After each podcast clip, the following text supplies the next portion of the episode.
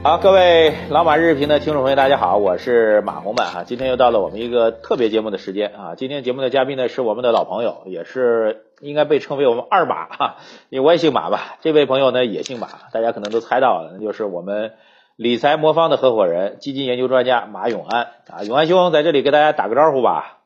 呃，马博士好，大家好，嗯，这个又有一段时间没见面哈，那个市场变化很快，嗯，总感觉时间也过得很快，呃，又到又到年底了，所以很高兴的，能跟大家再聊一聊啊。是的，是的，这个时间真的过得很快，所以现在录节目时间已经是，哎呀，辞旧迎新的时间了啊，这个，所以呢，咱们。永安兄说没跟没怎么跟大家见面，其实一直在见面啊。最起码我们这个我们这个相关的这个这个产品啊推广啊都一直在做，所以理财魔方这个词儿大家肯定不陌生了。但是既然到了这个年底这个时间点啊，所以我们先来请教一下永安兄啊，这个大家既然对理财魔方很信任，那么在过去一年时间当中，我们理财魔方的整体的投资状况如何？给大家做一下大体上的一个这个总结吧，好不好，永安兄？呃，好的，呃。今年呢，因为呃，我们呢其实一直坚持的一个理念，我想这个呃呃，我们的听众呢可能也已经比较清楚，就是我们一直坚持的一个理念是，我们要获取市场的平均收益，但是呢，我不承担市场的平均风险，我一般呢用市场一半左右或者三分之一左右的风险呢来获取市场的一个平均回报，所以呃总体来看呢，今年我们业绩做的还是不错的。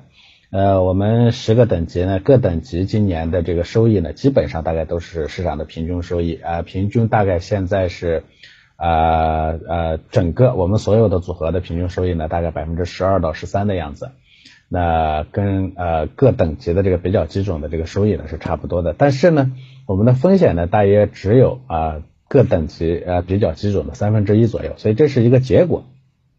那。这个结果呢，其实也是因为今年的这个市场呢，也是也是跌宕起伏的，所以这个结果的取得呢，其实它也跟我们今年的这个操作过程呢有一些关系。呃，因为理财魔方今年其实主要配置呢就这么几种资产，一个 A 股啊，一个是黄金啊，然后呢是美股和港股。呃，A 股大家其实可能，嗯，我们的投资者或者听这个节目的投资者呢，可能也比较清楚，就 A 股我们其实是从去年年底啊最悲观的时候加仓的。那二零一八年呢，因为整个市场呢非常差，上证指数跌了一整年，年初的三千五百点，到年末的时候成两千四百点了，呃，所以呃去年的这个时候我印象，呃马博士应该也有印象啊，那个时候真的是非常非常悲观，整个市场基本上都觉得觉得毫无起色。是的。但是我们的系统呢是在一八年的十二月三号加仓的 A 股。呃，这个时间点我现在记得记得很深刻，在我们从百分之九的 A 股加到了百分之二十九，加了二十个二十个百分点。呃，那么加上一个月之后呢，也就是二零一九年的一月份的 A 股就开始反弹，一直到四月末，那呃市场呢从两千五百点涨到三千点，嗯，涨幅接近百分之二十。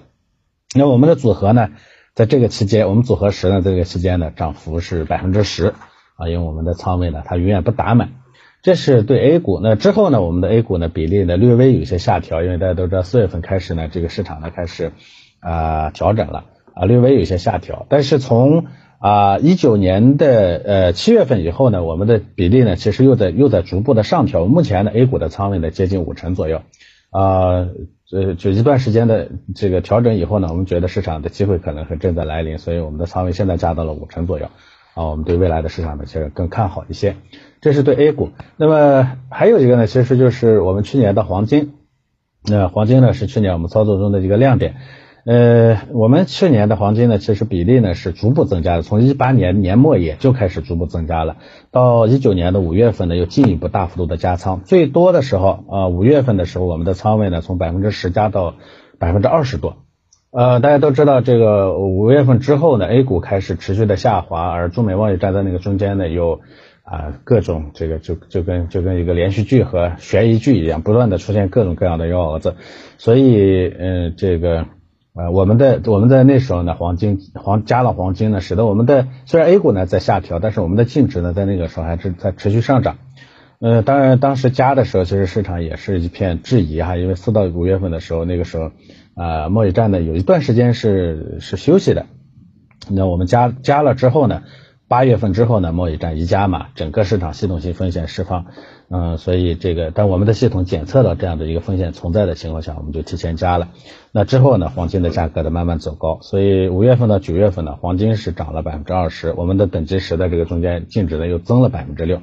所以总体来看呢，我们的仓位变化呢，大部分与市场行情呢，应该说是比较契合的。这其实也是最终我们今年拿到一个比较好的风险回报的一个根源吧。嗯，是。所以实际上是综合的这个对于整个大的趋势的研判，再加上我们一个这个大类资产组合的这样一种合理的分布啊，既获得了相关的收益，又能够控制相关的风险啊，这其实是一个我觉得永安兄这个整个产品啊布局方面的一个很重要的一个总结因素了。那么，谢谢永安兄啊，应该是通过理财魔方投资呢，对于我们投资人来说呢，确实实现了一个相对比较稳定的一个回报啊，很不容易啊。为什么说很不容易呢？因为大家都知道，这个一九年其实从企业来讲经营也是挺不容易的，对吧？这个最近一些券商在都在发报告，包括宏观方面研究呢也是如此。那么最新的一个说法是，马云在二十一号，十二月二十一号，浙商呢每年浙商会呢每年都会开年会，他说做企业二零一九年很不容易，他说。这可能是不容易的开始，大家都不容易。而且马云还举了个例子，他说最近这几天每天最多的时候，一天接到五个电话来问他借钱，来证明这个经济不太好啊。所以这个似乎大家对于二零二零年的这个整个经济基本面，对于整个行情机会呢，仍然好像比较谨慎啊，甚至有点悲观。这个问题，永安兄你怎么来看的啊？整个二零二零年的大势？对这个新闻我也看到了哈，那个马云实在是太有钱了，所以老有人找他借钱。我估计也不是今年，他年年可能有人找他借钱，应该天天都会。对，没人找我借钱，这这这无论以前还是现在也没人找我借钱，所以这是正常的。开玩笑啊，这呃其实去年下半年的时候就流传一句话说，二零一九年可能是十年来最差的一年，但可能是未来十年最好的一年。嗯，这个话呢，去年其实流传很广，这个表明一个什么问题呢？是，呃，它我们其实处在一个新的，呃，旧的经济周期的结束和新的经济周期的起点上，这是一个基本的逻辑。呃，这个周期呢，它是客观存在的，呃，所以我们怎么去看待这个问题？我觉得，呃，我也说马云的这个话呢，其实他，嗯，就说他在他在这个浙商年会上这个话呢，其实他透露出两重的意思。第一重呢是说，嗯，首先很多人去找他借钱了，这借钱呢说明企业家呢需要钱，是。那需要钱呢，他无非是两种可能性，一种呢是我实在是日子熬到没熬不下去了，还有一种呢是我看到新的机会来了，因为我需要再去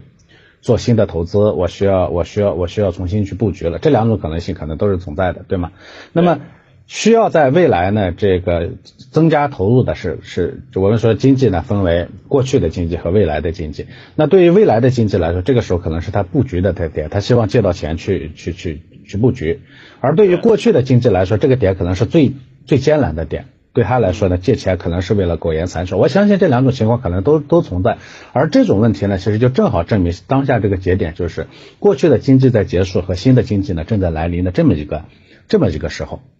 那如果是这样的一个时候的话，你说乐观的人会看到未来，悲观的人会看看到过去，而做投资的人永远都应该是乐观的，是吧？嗯，所以我认为呢，在这个点上，我们应该更多的看到好的一面。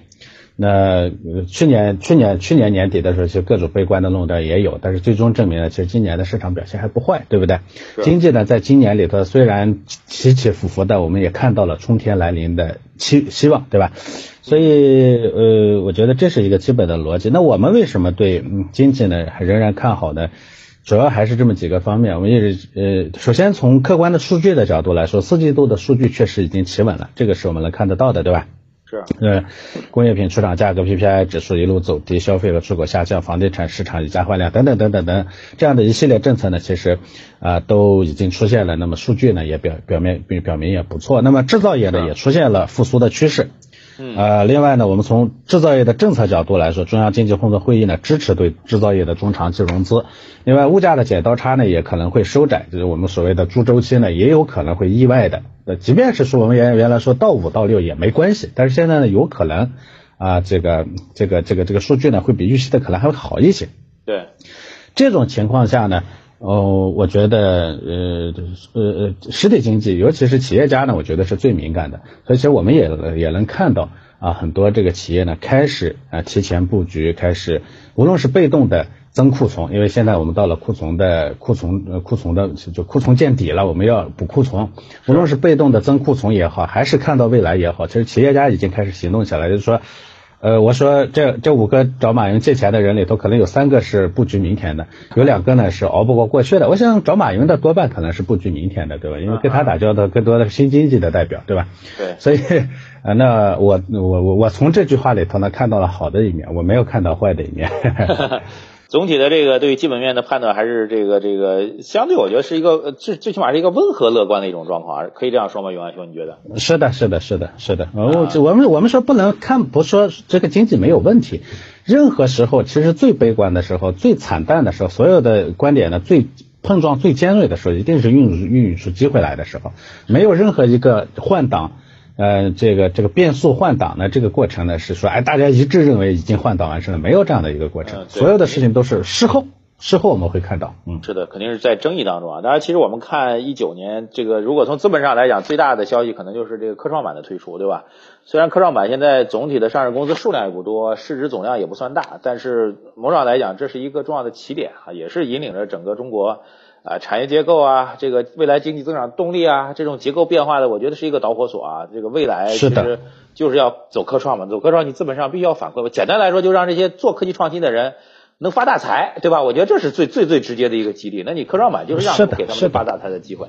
将来会有更多人来做这样的事情。只是一九年，我们现在看的只是还是刚刚这个小荷才露尖尖角。那么在时间放长点，其实我觉得这个如果大家做战略投资的话，不一定拘泥在二零二零年，对吧？眼光你可以放到二一、二二，我这放两三年都没问题。那两三年之后，你再翻回头来，到那个时候再去看科创板以及它的科技引领作用，可能就就就完全是不是一个当量了，对吧？永安兄，你觉得？是的，是的，您您我我特别赞同您这个观点。我觉得对中国当下这个换挡嗯来说呢，它好几种换挡。第一个呢，就是经济本身的这个增长的动力要换挡。就以前呢，我们靠大投放、大投入的这种粗放的呃赌博式的这种这种资源投入的模式呢，这个这个方式呢要转成内部的精细运营啊，是吧？这个呃这个这个这个练内功的这种模式，这是一方面。但是从了外部呢，它也有一个换挡的过程。就以前呢，我们说我们知道该该干什么，大投入、大大资本，是吧？这种情况下呢，他用传统的这种金融模式，就是靠银行贷款的这种模式，因为资金集中投放，效果见得最快，它是可以的。但是呢，嗯，精细运营意味着是谁都不知道未来的这一个方向的变革是什么，因为我们我如果我们知道，我们就集中投投投投入，直接把它干出来就行了。嗯，那内练内功，内部精细运营的结果是大家都得尝试，而尝试这件事情呢，是银行。嗯嗯，这个贷款这种模式所不能支撑的，因为银行最怕的是不确定性。那谁谁不怕不确定性呢？股票市场是最不怕不确定性的。我们最喜欢听故事，只要有好的未来，你给我一个描绘出一个美好的前景了，我最愿意买入这种东西。我绝对不愿意买入那种听上去什么都是确定的这种东西，对股票市场是没有价值的。所以呢，股票市场天然的它就支撑未来的。所以，为什么科创板我极其看好看重？包括我们现在去推的这个创业板啊，这些的这些这些的注册制的这个这个推动，我都极其看好的原因，就是政府其实也看到，或或者我们的社会环境已经看到了这一点，这是其实是我非常嗯非常非常开心也非常在意的一个地方。嗯，是的。好，接下来我们聊一下这个海外市场吧，因为这个如果对于一八一九年中国股市表现，经常会出现一些这个跳跃式的波折。其实跟美国有关系啊，中美贸易摩擦的压力啊，其实大家都知道。还有这个有有一位老年人一直在用推特来治理一个国家，对吧？然后给中国的股市也带来很大影响。当然，抛开这个中美这件贸易摩擦这件事，贸贸易摩擦应该现在看起来正在有一个明确的缓和的一个迹象啊。我们来关注一下美国经济啊。那么请教一下永安兄啊，这个美国其实关于美国经济现在处于什么样的阶段，在美国内部也存在巨大的分歧啊。这个大家去看看美联储跟这个特朗普天天在这吵架。呃，就知道其实美国内部对美国经济是存在巨大分歧的。当然有分歧呢，但是美国股指一直在涨，对吧？呃，不断的创历史新高，我们是羡慕嫉妒恨，真是没办法。所以也请永安兄来判断一下吧。您觉得这个整体来讲，美国经济处于一个什么样的状况？呃，将来会不会出现那个传闻中的美国经济会大崩盘这种这这种可能性啊？你怎么来看？嗯，这个问题其实它要分两层来看。我觉得从战略战略视角的角度。我们不能说它崩崩盘，但是我认为一个没有永恒的帝国，呃，美国呢作为引领全球的这个帝国呢，短了说，二战以后啊，四五年到现在啊，这个七十多年了。呃，长了说呢，这个从它登上啊 GDP，从从从经济领域它它它统治全球到现在呢一百多年了。所以，呃，这个作为一个帝国来说呢，时间不短了，因为我们的我们的社会的发展速度是越来越快的。上一个全球帝国英国呢是是是三百年的统治全球的历史，那美国呢统治了全球一百年，时间不算短了。所以我们说没有没有永久的帝国，任何一个帝国都会崩溃，这是这是必然的。当然是我们说这个崩溃会不会发生在我的呃生命里头，或者发生在我我的这投资生涯里头，这是要要看的。所以从战略角度来说，您说的第一个问题会不会崩盘，肯定会崩盘。这是哪一天的问题？呃，那回过头来，这这是开玩笑了，因为太远的问题，我们没办法去去衡量。就像那个这个这个这个这个凯恩斯说的，从长期来看，人都会死，是吧？这个判断的没有用。呃，短期来怎么看？呃，我觉得呢，美国的经济呢是必然会陷入负这个衰退，这个是毫无疑问的。只是呢，现在里头的最大的不确定性其实就是两个，或者说其实就是一个。那分两个是怎么看呢？分两个其实主要就是特朗普因素，这个呢是没错的。我我昨天看到一个。美国一个非常有名的呃对冲基金经理呢，他就说这个过去一年呢，美国最重要的因子，嗯，美这个投资市场上呢判断影响市场的主要的因素都叫因子，最重要的因子呢就是特朗普效应啊。那么二零二零年呢仍然是特朗普效应，那特朗普推动的能不能跟美联储的对抗中呢？美联储能持续保持流动性宽松，这是关键性的问题。是呃，但是他认为呢这个因素呢会持续，至少在。啊，这个选举完成前啊，这个政策呢不会逆转。但是这个因因素呢其实是确定的。我想在选举完成前呢，其实流动性的这个宽松的这个可能性基本上没有逆转的可能性。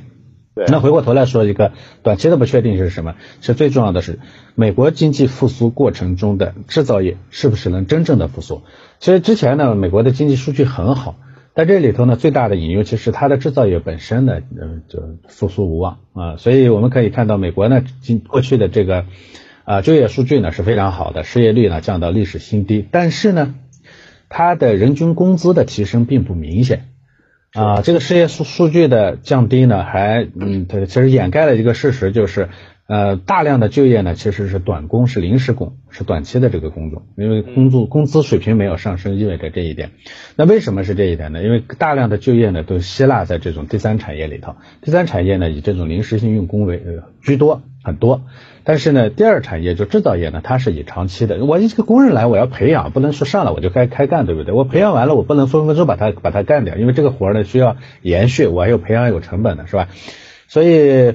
那这个代表呢，说它的制造业呢么是没有真正复苏的。那美国的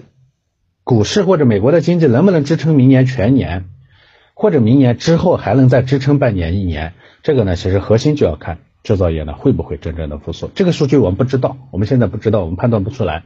所以我们只能走着看。我其实对这件事情呢是略微抱有悲观的。嗯，我觉得美国的经济，呃，这个制造业真正的要复苏呢，千来万难。其实我们从最近这个这个这个制造业，这是工业互联是吧？是。跟美国的这个要落地的这个制造业的这个厂子反复的出问题，这个就能看出来。最早说要做成全球第一大的制制造厂，然后慢慢的又变成一个小的，现在呢到现在小的也没有真正的动工，还在还在扯皮。这就代表说它的这个制造业复苏其实里头面临的问题的结构性问题是非常非常的严重。我觉得这是我抱有悲观的。如果从这个角度来出发的话，假如制造业不能不能延续，那我们只能依靠可能就是特朗普效应，就是这个美联储的宽松。而这个宽松呢，恐怕到大选之后啊，基本上也就快告告一段落了啊。对，或者说那个时候它的支撑力量就到一个，这一一剂药吃到那个时候，你即便再吃，对市场的支撑力度可能也有限了啊。在这之前，我们对市场呢还是抱有一些期待，我觉得适度乐观吧。是。那有安兄，我们为什么要讨论美国经济呢？因为有这样一种判断，就是说这个中国股市或者中国经济啊，这个美国股市涨的时候，我们股市虽然没涨，但是万一美国股市那边崩了，我们 A 股肯定跟着崩，这是大家认为是一个这个二零二零年或者 这个未来的一个所谓有可能出现的黑天鹅事件，因此去关注的。说您刚才对这个整个美国经济做了一个推演跟研判，那总体来讲感觉还是有不确定性的，是吧？所以这个。按照这逻辑来讲，您觉得我刚才讲的这种黑天鹅，二零二零有可能会出现吗？这个大家就会更加的关心了，对吧？呃，以我的判断呢，因为我们前面说了，支撑美国经济的是一个确定性和一个不确定性。是。那确定性的因素呢，基本上我说起码能支撑到大选之后。嗯。那不确定性的因素呢，可以再支撑的往时间时间往前去走一些啊，这其实是一个基本的逻辑。第二个呢，其实我对您说说，啊，美国美国涨呢咱们不涨，美国跌呢咱们一定会跌。这件事情呢，其实我觉得会有一些变数。这个变数在哪里呢？主要还是说。呃，以前呢，我们其实对美国的经济的依赖度呢是非常非常高的，这个咱们要坦白的说，高在哪里呢？确实，我们以前对外贸的依从度很高，外贸里头我们对美国的依从度很高。我们要感谢特朗普的这个贸易战，使得我们实际上的。这个中美之间的这个关系呢，在逐步的脱钩，这个你不得不承认这是一个事实。无论从经济，但我们本身对对外贸的依赖依从度呢在下降，而我们对美国的经济的依从度呢可能也在下降。这种情况下呢，那有可能美国经济的衰退或者下滑。嗯，因为这个还是这个意思嘛，就是我说打贸易战嘛，反正就是自损八百杀敌一千，或者自损一千杀敌八百。我强的时候我跟你打一打，反正我我我折腾你，我耗得起。我弱的时候呢，打不打得起，这就是两说着了。所以呢，我觉得这种情况下，一个呢是本身就影响力在变弱，但另一方面呢，如果它的经济下滑的过程中呢，它有可能作为一个全球性帝国。它有求于中国的，可能比中国有求于它的要多。这种情况呢，中国的经济会好啊，中国的股市会变好还是变差？我觉得是个很大的不确定性。我甚至认为未来呢，有可能我们两边会走出这种跷跷板的行情。这个我们要走着看。嗯，明白。好，这个聊的这么多啊，这个还是要在最后呢，结合我们理财魔方的这个投资的基本规则啊。这个大家知道，理财魔方最大的一个规则就是我们实际上是在。真的去践行所谓大类资产配置的这样一个这个这个非常重要的一个资产组合的一个逻辑的理念啊，因为大多数普通投资者就盯着一个股票，对吧？盯完股票之后，那股票毕竟大势我们没有办法决定。我们盯了股票之外，最多最多再加一个债权，但实际上我们理财魔方呢，实际上是真的透过我们一个投资组合的一个体系，让大家实现这个不太多的资金也能够去有效的去做大类资产的配置，对吧，永华兄？所以按照这逻辑来讲，刚才聊这么多，那您也给我们讲讲看，按照您的思路来讲，二零二零年我们大类资产配置的一个方向啊？是是是，马博士说的这个非常对哈，我们是。呃，这个我不是个媒体经济学家哈，我们的系统甚至不会听我的观点，我们的系统呢是完全独立的，它在运行。当然，我们在这个里头呢，对宏观的一些判断或者呃一些一些观点呢，它会转化成我的系统啊，就我们系统呢，其实会会去分析这些数据，它会形成一些呃一些结论，这些结论呢会放到我们的配置体系里头，所以我们的配置体系会适度的参考这样的观点。呃，但是这个观点，这就是所谓的这个左侧的左侧交易，但是我们不基于左侧交易，我们更多的还是站在这个说趋势形成了、稳定了，我们就去跟跟随它的这种模式下。所以我所有说的东西，最终呢，都以就就你听我们的系统的就行。我们的系统呢，最终呢会把各大类资产的比例最后拆成小类资产的比例，最后具体到哪一只产品你应该怎么配。所以呢，它是个嗯，它是个非常精细的这样这么这么这么一个系统。那所以说我对。啊，我对我对各类资产的一个判断吧，二零二零年的，呃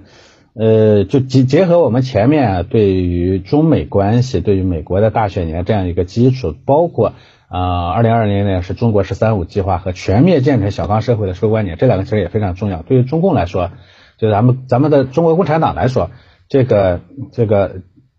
给一个承诺，最后落地一个承诺，这是在历史上呢，就是我们对共中国共产党有非常大的信心，就在这个地方，我们承诺的东西基本上都能都能兑现的，对吧？所以从这个角度来说呢，我们要这么来看待一个市场，呃，资产，呃，大类资产配置上呢，风险偏好是的提升呢，有利于股票市场的表现，这个因为基本面也在变好，流动性也在变好。啊，另外呢，全球的资金呢，其实就这就回到前面说的那个美国的经济呢，其实大家还是认为有一些风险的。这种情况下呢，资金在逐步的做迁移，迁移的洼地就是中中国，不会有第二个更好的市场。这种情况下呢，A 股的权重股有望得到估值修复，所以我们是看多 A 股的，这是第一个观点。第二个呢，就是对于美国经济来说呢，我们说。两一个确定性和一个不确定性，那不确定性呢，起码会支撑一段时间。那不确定性呢，我我们要再观察看这个这个这个这个呃大选之后呢，这个制造业呢是不是能得到真正的复苏？但至少在这之前，我们是适度看多美股啊，这是我们对美股的观点。港股呢，一九年呢其实是受到各种不确定性的影响啊，政治经济双重的打击，所以港股其实在一九年呢砸出了一个很大的坑。那我们认为呢，二零二零年呢，作为因为港股是一个国际资本进出比较方便的市场，如果从美国市场或者从其他的市场出来，它进香港市场是个非常方便的市场。这种情况下，结合它的低估值和好的流动性的这么一个优势，所以呢。我们想，这个港股呢，今年的价值呢会更多一些。我们看多港股，呃，黄金这个方面呢，因为嗯，其实我们说乱世配黄金啊，今年我们一九年我们配黄金的主要原因是因为确实是个乱世，我们看到各种各样的不确定，从年初一直打到年尾，到年尾呢，终于看到了呃休战的休战啊，不是中战，这这这个是只是短期休整而已，到未来还会打，是吧？是。那我们看到了这样一个期望，这种情况下呢，我们可以认为黄金呢可能会。啊，这个会维持这样的一个震荡格局，一千五百上一点下一点是吧？跌了一千四百六，高了可能一千五百二三是吧？大概这样的一个水平。这种情况下呢，我们是看平黄金的。另外，嗯，作为嗯，我说，嗯，大宗商品看中国啊，中国的需求复苏呢是大宗商品看空看多的更最重要的依据。美国经济呢对于大宗商品的影响其实没有想象中那么大了。那所以中国经济的复苏，尤其制造业的复苏呢，这是。呃，商品最重要的来源，所以我们今年呢看多商品。这其实所有的基调就基于我们其实看看多今年中国的经济。那哈，呃，但是债券方面呢，我们我们都是看空的，因为一个是利率债这个，呃，二零二零年呢因为滞胀因素消失了，经济复苏的势头呢可能会推动收益率的提升，收益率的提升呢会。会带动价格的下降，所以呢，这个利率债这一端呢，我们是看空的。那同样，因为这个城投债违约啊等等这样的出这样的问题呢，使得我们这个一边呢是呃呃内在的利息要求呢在提升，但另一边呢，各种违约事件呢，市场呢对于这个风险补偿的要求也在提升，所以信用债呢我们也是看空的。总结来看，呃，看多 A 股，看多港股，适度看多呃美股。啊，看平黄金，看多商品，同时看空债券，这是我们对二零二年的一个基本的观点。是这个分析的很到位啊。那么对于普通投资人来说，肯定呃，第一个要参考这个永安兄提的这个观点啊。另一方面，其实还是回到老问题，就是大家去真的做资产配置是很难的啊。这个即便按照您这逻辑来讲，我们把这些资产都配置好，然后根据自己的这个 资金的这个配比情况再去做调整换仓，看那么多市场，其实真的挺难的。所以这个时候呢，就需要这个。一件式的啊，我觉得永安兄是要一站一件式的，按照您这样的一些逻辑，当然我们具体的操逻辑其实也要跟他讲清楚，就未来比如还会根据市场的变化，根据经济形势变化，根据货币政策变化，还是要会做微调的，对吧？这个也要不断的优化的。是的，是的，是的，呃，这个这个有很多人啊，在投资里头他会有一个观点，就是哎，你是那么说的，比如说你看空债券，就应该把债券都清空；你看多黄金，你应该全仓进黄金、进 A 股。这就是我们我我我投资是个概率游戏，这是第一点。第二点呢？投资市场上没有神仙。什么叫概率游戏呢？就是我对未来的判断，它只是说，你比如说我们看多 A 股呢，百分之六十的可能性上涨，那还有百分之四十的可能性下跌呢，对不对？对的。所以你既要看到它的，你要抓住那个概率的高的概率，但是同时你要防备低的概率出现，所以永远不要去赌方向，这是资产配置的呃理论逻辑。第二点呢是没有人是神仙，其实这个市场谁的判断都可能会错，所以你不停的得去根据新的情况呢去修正。很多人说你不是年初说那个什么什么吗？你为什么现在变了？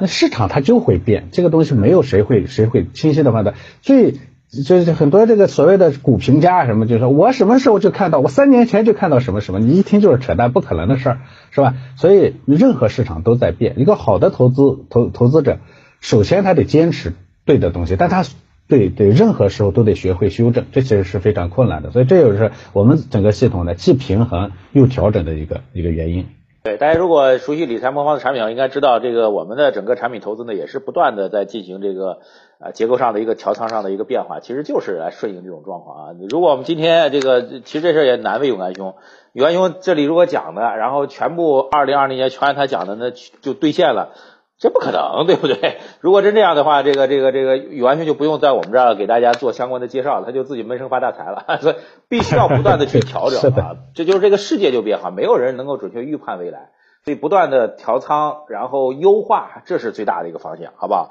那么最后呢，还是要再提醒大家，这个我们的大类资产配置说起来容易，做起来很难。你要管控住自己的整个账户去做这个配置的合理化，其实是非常非常难的事情。所以还是建议大家可以考虑啊，至少可以考虑参考我们理财魔方的相关的这种配置逻辑。最简单的方法就是在我们节目页面下有理财魔方的海报，您直接跳转去下载相关的软件去看一看，通过一些技术手段能不能解决我们这个大类资产配置方面的一些问题，让我们整个投资最终的结果能够防范风险，还能够获得一个比较稳定的一个收益回报，好不好？谢谢永安兄今天的交流。好，谢谢谢谢马博士，谢谢听众朋友们。好嘞，谢谢大家，再见啊，再见。